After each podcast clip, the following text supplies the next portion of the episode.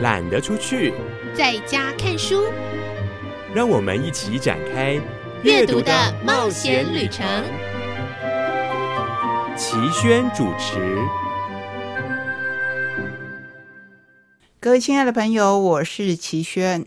台东人都知道，我们的年真的要过到今天，甚至可以说，台东的年最热闹的就是这两天。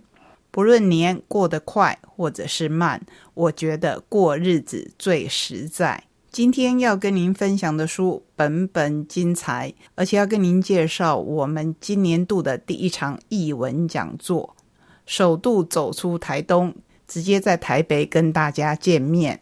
活动的内容精彩到我们必须分两周来跟您介绍以及分享。今年度希望我们的旅程。更加的充实，更加的温暖，也更加的有力量。各位亲爱的朋友，我是齐轩，欢迎来到懒得出去在家看书的选书单元。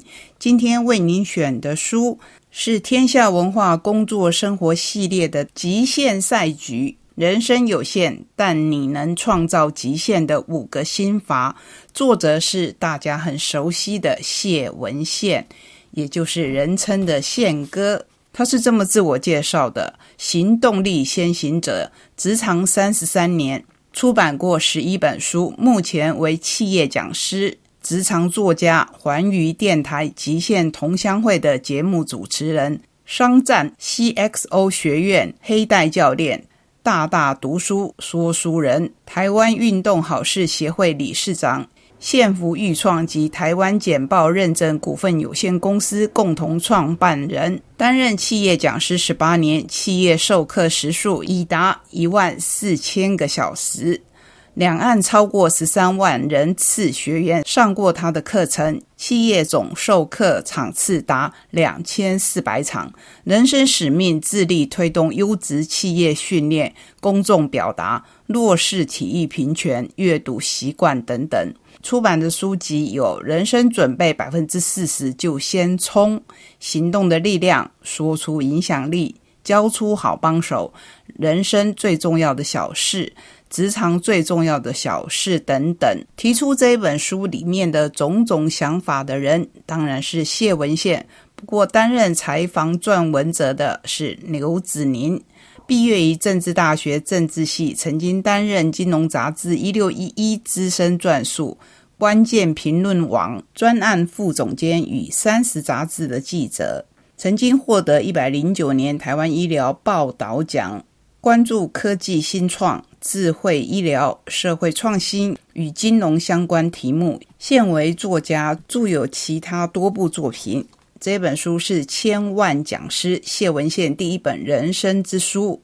他说：“人生只有一次，找到自己的使用说明书。”挥出自己的人生全雷达。刚才我们提到五个心法，这五个心法是什么呢？第一个是找到优势。人生想要拥有热情，感到幸福快乐，核心往往是单纯的。只要问问自己内心的声音：你真的爱这一份工作吗？赋予动力，大家不做的事我来做。车不要停在车库里，要开出去。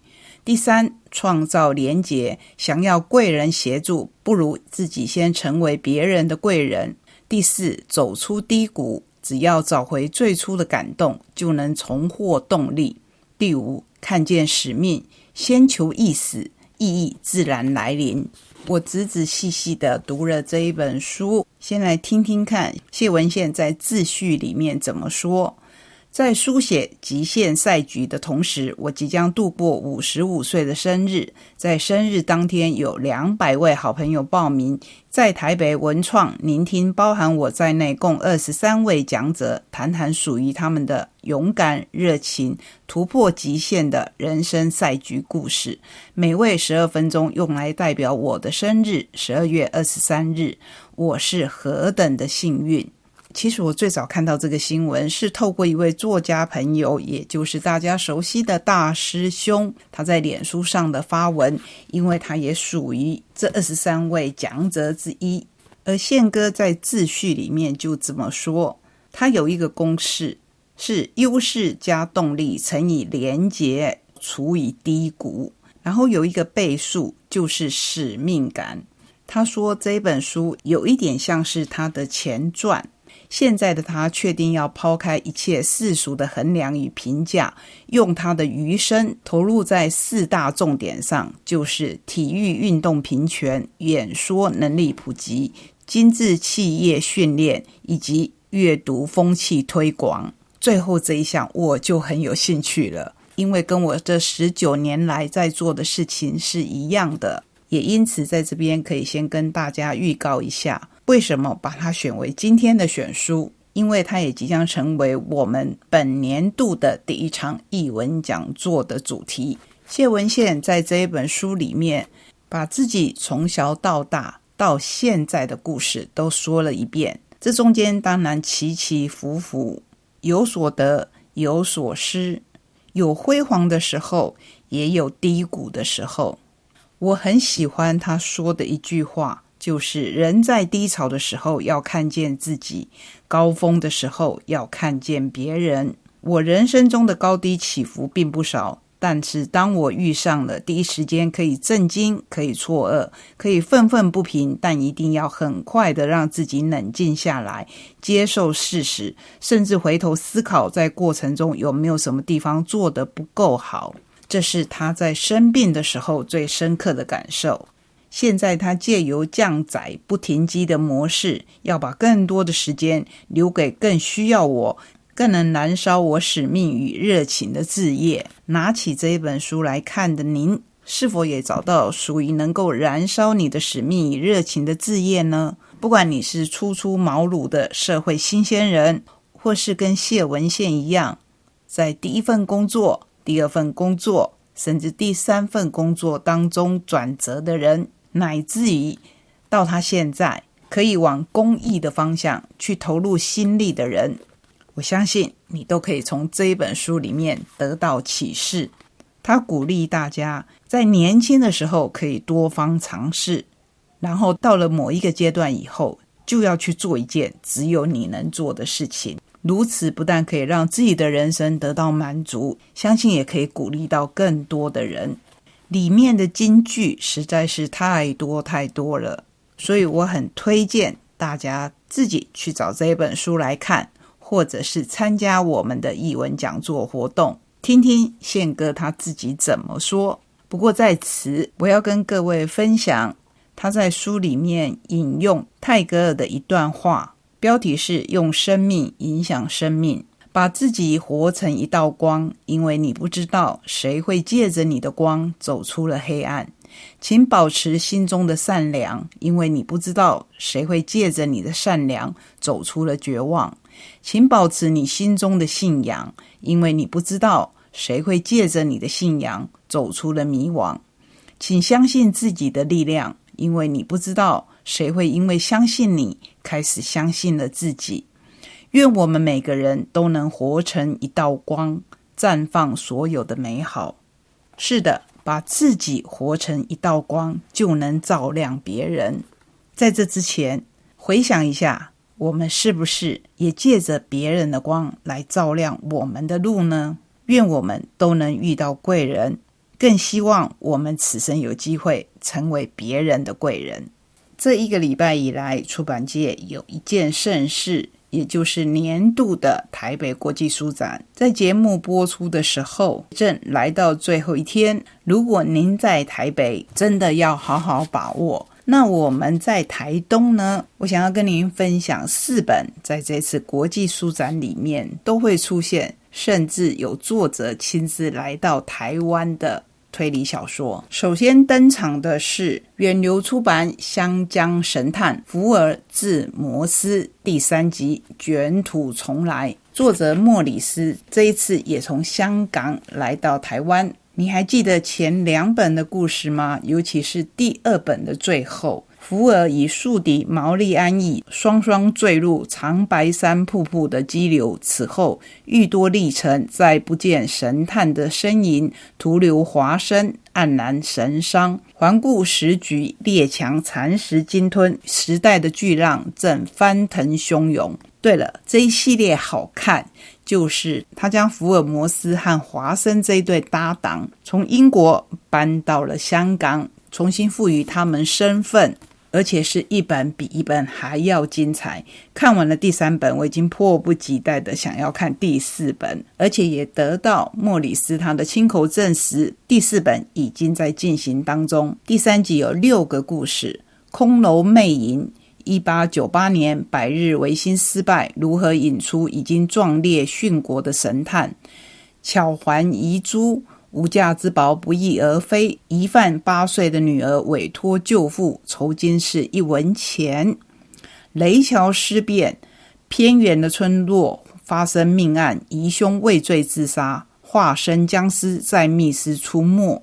第四篇墓室迷墓，殖民地政府拓展新界，带出隐藏了六百年的历史秘密。八仙过海，神秘江湖人物不惜滥杀无辜，竟然是为了追寻一套八仙瓷像。惊天密约，庚子年义和团之乱爆发，慈禧向列强宣战，足以影响国运的密约，在危急关头离奇失窃。其中，我尤其喜欢墓室迷墓这一篇，里头借着当地的八宝哥破了这一个案子。叫一地闲，各家忙；二地奔，四代耕；三音节，全中列；四海乱，终归完；五角六纵将留香；七火性，共得胜；八宝堆坐地居；九州同再出笼；十方来供，百姓从；千秋万载，永不改。还记得前阵子我们曾经介绍过一本关于香港现况的书吗？这一首八宝歌刚好也提到那一段历史，就是一帝贤跟二帝奔，还有三英杰，说的就是宋朝最后两个小皇帝。一路南下到了香港，我知道了那一段历史以后，在《卷土重来》这本书里面又看到了这一段历史，真的是对香港这个地方更有感，也很佩服莫里斯的巧思。那我们原本对香港只有一个现代金融中心这样普遍想法的人，对历史有了更深的感受。接下来看看我也很喜欢的另一位香港作家陈浩基的作品，皇冠出版的《隐蔽嫌疑人》。徐有一督察的眉头紧蹙，无法将视线从衣橱里的东西移开。一个又一个标本瓶里装的全是人体的残肢，其中两瓶最恐怖的收藏，里头分别装有一男一女两颗头颅。女子容貌娟秀，隐约有一种病态美；男子以断掌掩面，犹如遭遇莫大的痛苦。如此残忍的手法，究竟是何人所为？警方的目光全都指向同一个房间里烧炭自杀的另一具男尸，也就是房间的主人谢伯成，中年无业，单身未婚，几乎可以用精神异常者杀人分尸，及后因故畏罪自杀来结案。没想到谢母的一句话，竟彻底粉碎了本书的警探徐有一的推论。他足足二十年没有外出啊！一个畏惧离家的简居族，根本不可能到外面杀人。但是谢伯成若不是凶手，这个杀人魔又是谁？如果凶手仍然逍遥法外，谁将成为他下一个目标？从疫情冲击到表里思绪的人心，陈浩基深入香港的时代脉络，追逐我城的地变速度，在善恶交错的喧嚣城市之中颠覆想象，解构形式，以分尸奇案、逝者告白、虚构文本三线故事层层推进，剧情反转再反转。不仅刻画了人性的幽微明暗，更洞见了生命中的迅美与残酷。这一本书的重点就在我刚才说的故事不断的反转再反转，绝对可以满足所有的推理迷。最后，我们要介绍两本独步出版的日本推理小说。首先要请你千万别错过封面，因为两本的封面实在都美极了。尤其有一本是只有手刷的时候才有的书衣，因为它是近期内相当畅销的推理小说，所以如果错过了第一刷，那就没有如此精心设计的书衣了。不过没有关系，不管有没有书衣，书还是一样的精彩。这一本书叫做《方舟》，作者是细木春央。一开头就跟你讲，别对这一本书怀有期待，没有期待才不会受伤害。书名《方舟》源自于这是一个建造在地底深处的神秘建筑，共地下三层。除了用处不明的房间，还放有旧机械。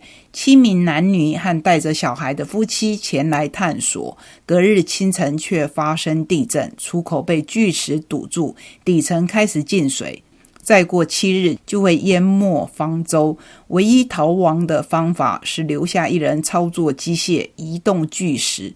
但大家你看我，我看你，谁也不希望自己是留下来的那个人，因为那个人将受困地底溺毙而亡。究竟该由谁担任牺牲者？陷入僵局时，居然发生一起杀人事件，所有幸存者的心中都出现了相同的念头。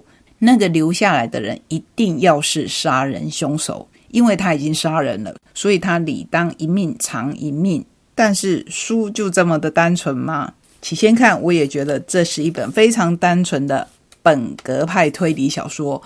不过有时候真的是越单纯就越迷人，难怪它可以成为最近异军突起的推理小说。